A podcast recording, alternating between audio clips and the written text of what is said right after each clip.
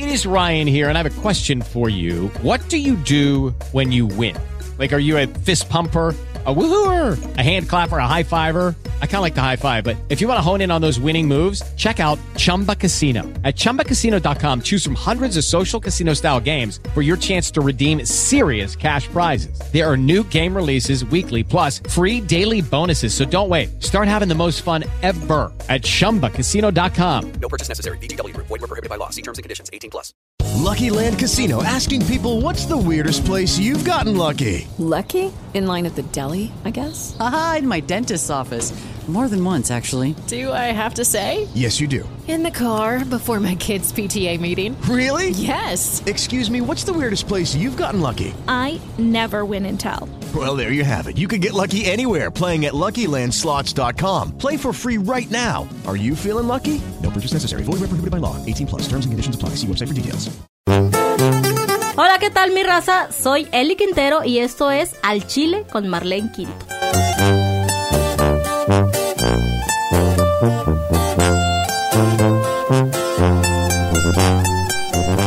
Aquí nadie se queda callado porque todos hablan. Al Chile, el podcast de Marlene Quinto.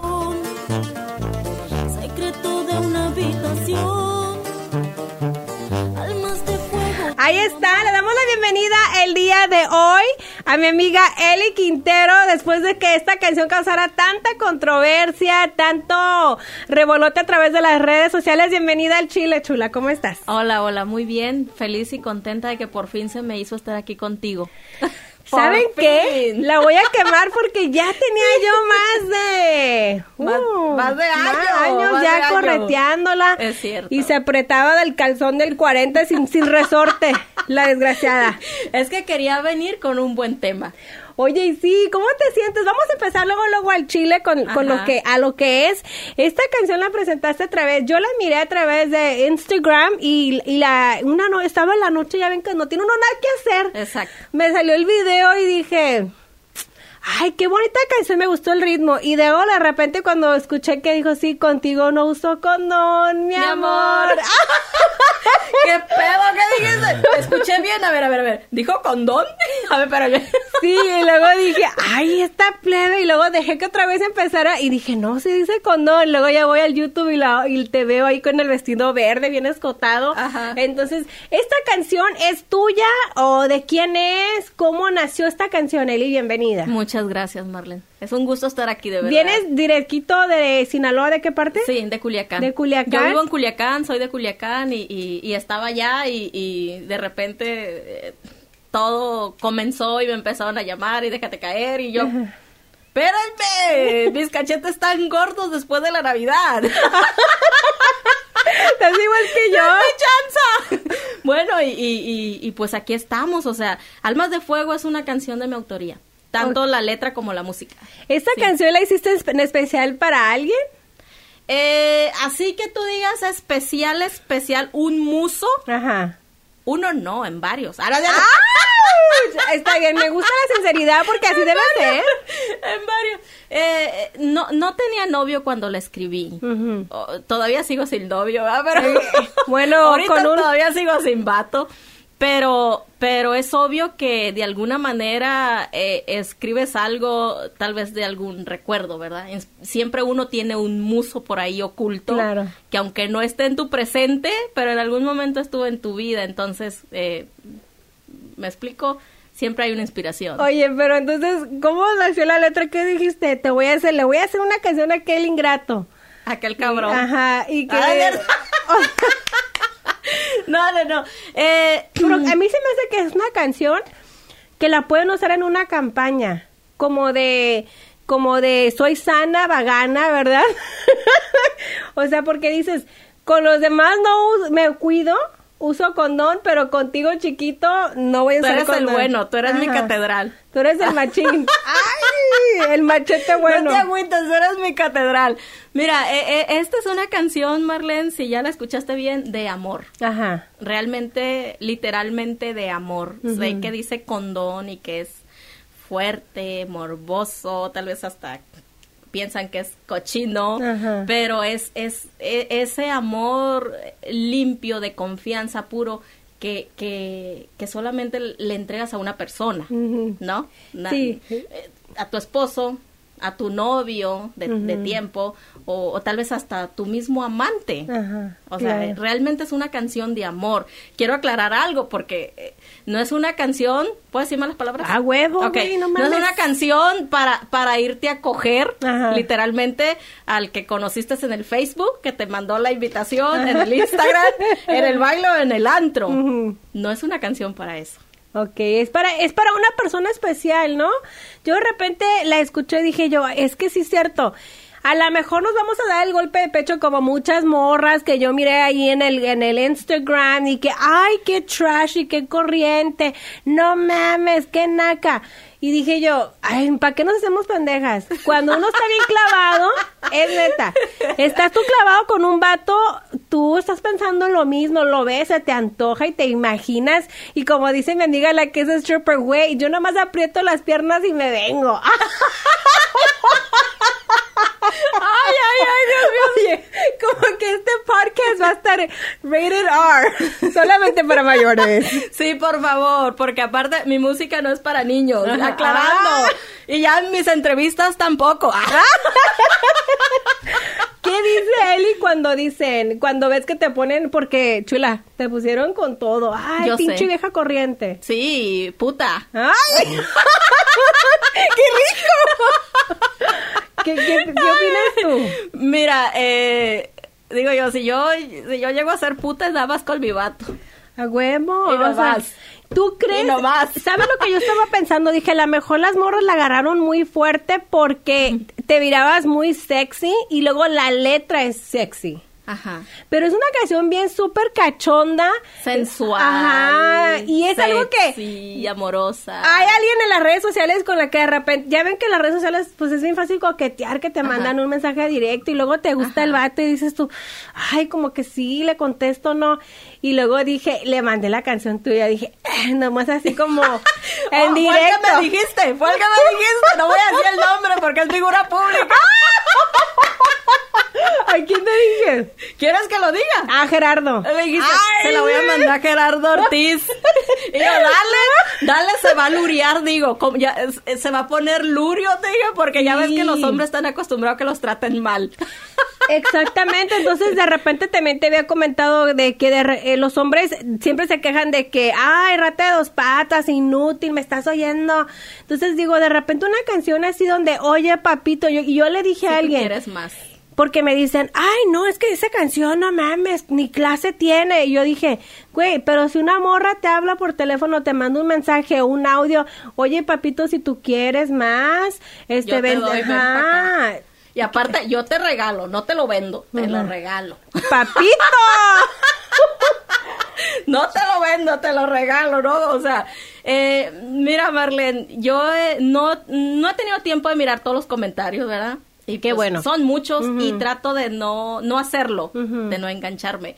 Y, y sí, lo poco que he llegado a, a leer, eh, sí me han impuesto muchos títulos. Ajá. Muchos, o sea, y que de repente son muy fuertes, Ajá. ¿verdad? Pero no me identifico con nada de eso. Qué Porque bueno. digo, eso está en la mente de esas personas, Ajá. no en la mía. Y yo sé muy bien lo que soy como persona, mi familia sabe muy bien lo que soy como persona y mis amigos, los muy poquitos que me conocen, que no llego ni a cinco, Ajá. saben muy bien lo que yo soy como persona. Entonces, no me afecta. El, el ciberbullying está muy de moda, yo lo sé, Ajá. pero honestamente el ciberbullying me vale verga. Me la Literal, literalmente, o sea, yo no soy víctima de nada ni de nadie. Mi mente está sana. Güey, pero Sí. ¿cómo le haces tú para tener esa mentalidad? Porque está muy cabrón. Yo de repente pongo también cosas en las redes y me ponen un montón de mamadas y hay veces que, que me da risa. Ajá. Y luego hay días que les contesto pendejada. Y De hay acuerdo días, a tu estado de ánimo, ¿no? Sí, y De hay veces que ando bien agüitada y ¿tú de dónde sacas es- esa To- to- mentalidad? todo, es mente, Marlene. es, es saber separar. Ellos tal vez, no sé, agreden tal vez al personaje del Quintero, ¿verdad? Pero yo como persona no soy así. No me identifico con eso. Ajá. No, no, no, no me identifico, pues. Entonces, no me afecta. Eli Quintero, ¿de dónde es? Para De- la gente de- que no te conoce todavía, que a lo mejor ahora empieza a escuchar tu música Ajá. y empieza uno a decir, a ver, ¿quién canta esa canción? Apenas después de 10 años, Ah. porque ahora en febrero ya cumplo 10 años de ser Eli Quintero profesionalmente. Híjole. Ya 10 años. ¿De dónde es originaria? De Culiacán, Sinaloa. De Culiacán. ¿Siempre has vivido en México? Eh, sí, sí. Voy, trabajo aquí el tiempo que tengo que estar y me regreso, pero mi, mi casa, vivo con mis papás y pues mis hermanos que, bueno, con un hermano ya nada más, porque nada más somos dos solteros ya los que quedamos.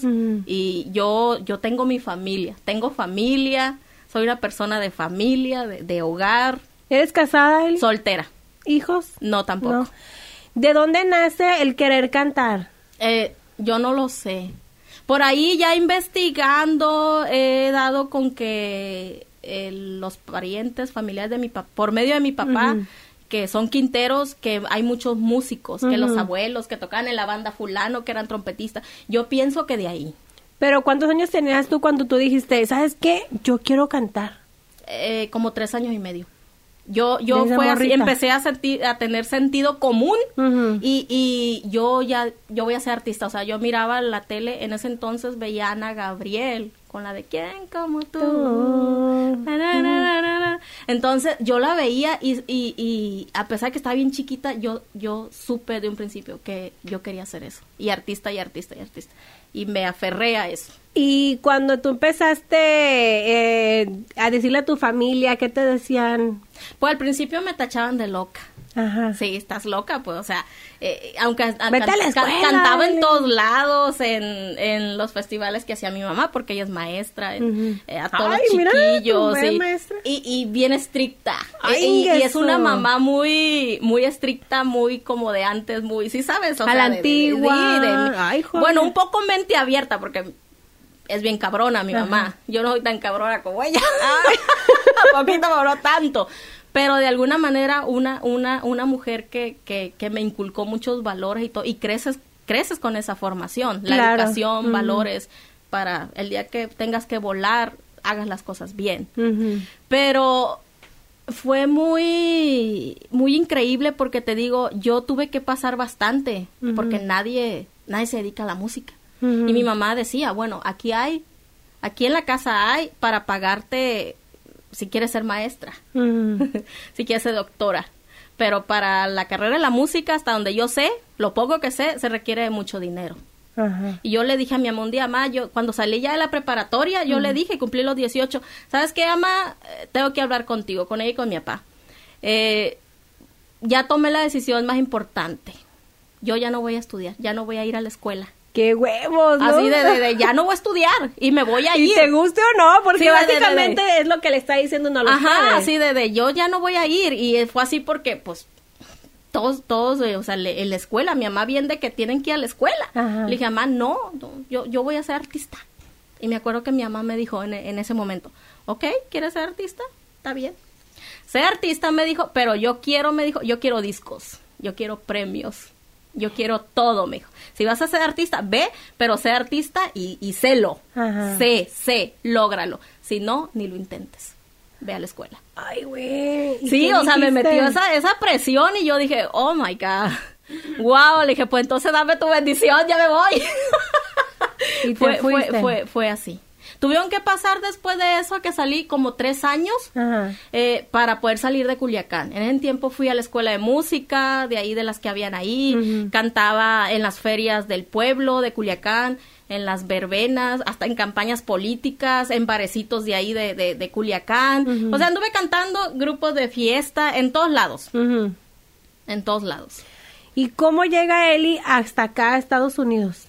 Eh, un tío mío que vive en Phoenix, eh, un día que, que tiene un restaurante y un día fue a, a- a México y me dijo, ¿sabes qué? O sea, ya sé que cantas y me escuchó y le gustó con la banda. Me dijo, ¿sabe qué, sobrina? Yo la voy a apoyar. Yo me la voy a llevar para que cante en mi restaurante, tengo banda y yo le voy a hacer un disco. Yo la voy a lanzar. Ajá. ¿Y yo, qué dijiste? Ok, o sea, según yo me quería ir a la Ciudad de México. Ajá. Cuando eso pasó, dije, ¿en serio? Yo me apuré a arreglar todo, eh, mi papeleo y me... Tu y me- y sí, todo. sí, sí, y me mudé a Phoenix. Ahí estuve trabajando. Ajá. cuando llegué ahí, nada de eso pasó. ¿Qué dijiste? Solo Yo- trabajaba nada más. Se olvidó de todo. Pero igual, él, él, él, él sabe que, que le tengo mucho amor y, y cariño y, y todo por, porque al final él me trajo, Ajá. ¿verdad? Pero yo no sé hubo- que ¿y el disco? Y aparte, no, no hubo disco. Ah, ¿Y te oye el disco? Sí, tam- tampoco, o sea, y porque le digo, ah, mm, eh, yo estoy muy agradecida porque él me trajo, él me puso acá, Ajá. ¿sí sabes? O sea, Sí. de eso de que te Sí, sea encaminan. lo que sea, ajá, exacto, te dio como un empujito Sí, de sí, sí. Y luego yo sé que no fue por él, sino porque muchas personas que influyeron para, ¿cómo vas a gastar tanto en ella? O sea, ni sabes si va a pegar. O sea, yo sé que lo, es una inversión muy grande. Sí. Entonces, yo llegué a trabajar ahí y me acuerdo que había un grupo norteño, una banda, otro, un imitador y yo. Yo cantaba en los espacios, viernes, sábado y domingo. A todo mundo le pagaban menos a mí. No manches. De verdad. Yo estuve ahí viviendo, pasando con un sombrero por las mesas con las propinas. Ay, Dos años y medio, dos años y medio, y de ahí me mantenía y tenía para vivir súper bien, me iba muy, muy bien, y, y, y, y ahí, ahí estuve. O sea, a mí nadie me puede venir a decir de que, porque yo le he dado de todo, hasta cantar por propinas, te digo. Y que me siento muy agradecida con todas las personas que iban ahí, me aplaudían, ahí estaban, y yo haciéndoles show y cantando, y... De una manera, yo creo que si lo vemos del lado amable, es como una escuelita. Exacto, fue mi donde escuela. te estás perdiendo el miedo, Ajá, te, ajá. Te, te empiezas a soltar, agarras Sí. una identidad donde dices tú, ok, ya estoy agarrando mi estilo, ¿no? Fue, fue mi escuela. De repente cuando, oh, algo más. En esos tiempos alguien eh, me presenta a un productor muy importante de esos tiempos. Y que ahorita todo el mundo lo- los conoce porque son dos. Ah, ¿quién son? Son dos. Eh, los cuates Valenzuela. Ah, los cua- ah, ¿te echaba la mano? Eh, no, ¿Por qué sabía que ibas a decir eso? no, voy a contar mi historia. ¡A huevo! ¿Qué pasó con ellos? Échale. Eh, cuando ellos vieron que había la posibilidad de, de- del apoyo y de soltar y que todo estaba bien, me- alguien me los presentó, pues, de allá Phoenix. Y no, sí, hay que firmar un contrato y todo. Pero a mi tío le pidieron 100 mil dólares. Está bien, cañón. Es que para la gente que, que nos está viendo, de verdad, la artisteada está bien canija. Sí, el sí. grabar un disco es súper caro y de repente, pues la gente que ya le sabe, Ajá. pues también le saca un poquillo de, de partidillo, ¿verdad? Eh, eh, exacto. 100 mil dólares, pero usted no se preocupe, en tres meses lo vamos a recuperar. Entonces, mi tío eh, sí los tenía. Ajá. Pero mi tío se quedó tambaleando, haber dicho, no mames, o sea, ni, Sí, ni yo- siquiera yo- a mi vieja le doy 100 mil dólares. Oye, mi vieja tiene años queriéndose hacer una cirugía plástica y no le he dado. Eso no es cierto, no me consta. No le compró ni la echaré. No, no es cierto. La, la, la, la pariente, la tía, y traía lo que todo eso. Eh, el caso está en que, le digo, yo pienso que por eso él se asustó, se Sí, paniqueó. pues 100 mil dólares me dice a mí, yo también me hago... Y a mí se me hacía tan fácil. Tenía, tenía en ese entonces, tenía como eh, 20, 20, 20 22 años tenía. O sea, no sabes, no conoces, estás verde literalmente, llena de sueños nomás y de ilusiones y párale de contar. Entonces, eh, le digo, empezaron las cosas y ok. Hasta que un día Adolfo me dijo, ¿sabe, ¿sabes qué, Eli? Yo no sé qué está pasando ahí. Yo, tú me dices una cosa, parece que todo está bien, pero yo hablo con el manager de tu tío y él me da muchas largas. Adolfo fue como dos o tres veces a, Phoenix a firmar el famoso contrato Ajá. y nunca se presentaron, me dejaban sola con él. ¿Con quién? Con, con Adolfo, pues Ajá. no llegaban a la cita para firmar el- y él llegaba con el contrato. Mm. Entonces, yo me tuve que dar cuenta por mí misma que no me iban a apoyar. Si no soltabas la lana, pues. O sea, que no, que no me iba a apoyar mi tío, pero Ajá. yo no sabía de la cantidad. No sabía la cantidad que Oh. estaban hablando. Ujú. Entonces, cuando yo empecé a mirar todo eso, yo hablé con Adolfo y le dije, ¿sabe qué, Adolfo? Dígame cuánto se necesita para que usted me produzca. Ya cuando le dijeron la cantidad. Eh, para que usted me produzca y hacer algo. Ajá. Yo quiero que usted me haga mi disco y, y- y yo quiero. Me dijo, mira, Eli, 100 mil dólares. Ah, híjole, qué 100 huevos mil dólares para lanzarte. Y no estoy mintiendo. No, no, no, no te creo. O sea, no, yo no digo mentiras. hay gente que un millón. Ajá, eh, eh, él me dijo y me dijo, pero no te preocupes, eso se recupera como en tres días, o en tres meses o a seis meses. Y yo le creí. Ajá. Y se me hacía tan fácil en ese momento, 100 mil dólares. Dije, bueno, tengo que conseguir a alguien que me preste 100 mil dólares. O sea, Es que es un chorro o de lana. no sé, mi mente siempre ha sido así. a de, de, ok, sí, los voy a conseguir. Obvio, no los conseguí. Ajá, ¿y qué no los conseguí, pues Ajá. llegó el momento en que le perdí la pista tanto a mi tío como a Adolfo. ¿Y qué bueno, eh, en ese yo dije, ok, voy a tener que hacer mi propio disco. Mi propio disco. Y yo grababa demos de los covers de todas las famosas. De Alicia Villarreal, de Ana Bárbara, de la Cántame un misma pedacito Diana, de, de alguno que hayas grabado. de la misma Jenny. De Jenny grabé en el último, en el último demo, la de Se las voy a dar a otro, porque tú no las mereces. De Alicia Villarreal, la de, la de Besos y Copas.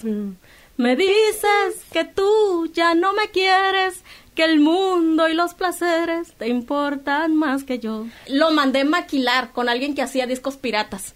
¿A poco? El demo lo mandé, me costó 700 dólares grabarlo.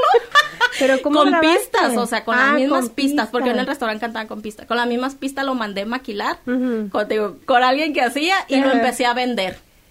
A vender, a tipo vender, a Chalino, vender. ¿no? Como en su tiempo creo que Chalino, bueno, Chalino tenía para meterse a un estudio y grabar. Pero, y luego los vendía él. Entonces Ajá. aquí tocó Yo empecé a vender y de todo eso, de tanto disco que vendí, me man- eh, junté como más o menos como unos cuatro mil dólares o algo así. ¿Qué dijiste? Ya nada más me faltan que eh, 96 mil dólares para que me hagan el... ¡Para que me lancen! Voy a hacer más. Y, y luego, pues, ya hablé con alguien, eh, con un ingeniero en Phoenix y, y lo iba a hacer el norteño, porque él me decía, yo por un disco de norteño te cobro cuatro mil dólares. que es mucho más barato el norteño. Eh, Sí, pero igual me estaba cobrando un chingo de dinero, porque no he gastado yo cuatro mil dólares en mis producciones. Ay. Estoy hablando de hace 10 años atrás, o sea, también me vio los guaraches. Sí. Javi, si me estás escuchando, ni pedo. También. Entonces, pero bueno, me dijo, a Eli, si una vez vas a grabar, graba algo de banda. Ajá. Te cobro siete mil. Yo hablo con los músicos y todo, y de, de, ok, bueno, pues hacer otra lucha también, ¿verdad? Y, y otra parte que me prestaron. Ok, aquí están. Y grabé mi primer disco de banda. Ay, ¿qué se llama? No tiene nombre, ese disco no ha salido. ¿Y quién tiene el disco? Eh, el disco está en el estudio, porque Ajá. la dueña de ese máster soy yo. Ajá. Porque fue mi, es, es, es mío. Pues sí, güey, pero hay veces que te- No, no en el estudio de él. Él me dio Ah, la sesión todo, sino en el estudio donde hago todo, de, de mi equipo, donde hago todas las producciones. Pero pues el máster es mío. Y digo, un día lo voy a sacar, este es mi primer disco. Eh, hay canciones que las he subido a YouTube, como el corrido de Badiraguato, la de, la de Lo siento mi amor, que, que fue de las que Lo grabé siento, ahí. mi amor. Ajá. Y, y el, el detalle está que después de eso, mm, yo, alguien me presentó promotores.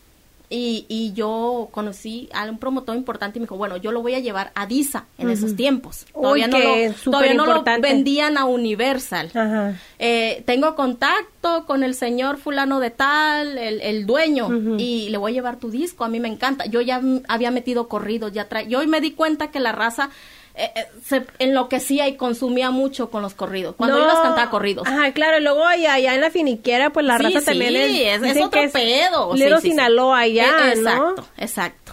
Entonces, me dijo, yo pienso que les va a gustar tu concepto. Corridos, bravía, eres de Culiacán, te vale verga la vida, te vale todo. ok, ok. Y, y bueno, para eso, en esos tiempos yo conocí a un amigo promotor de, de DISA, Ajá. por medio de unos amigos músicos. Y, y él me decía, bueno, yo soy promotor, cuando gustes hasta hacerte cantante, y dime, y bla, bla. Yo creo que él ya sabía que era cantante. Entonces yo le dije, hey, pero si yo soy cantante y acabo de grabar un disco, y bla, bla. ¿en serio? Y dámelo. Yo, no, no te lo voy a dar, no te lo puedo dar. Ya se lo di a otro, ¿verdad? Promotor, y Ajá. tenemos un, un, un acuerdo y no te lo puedo dar. Desde ahí empecé a violar los acuerdos.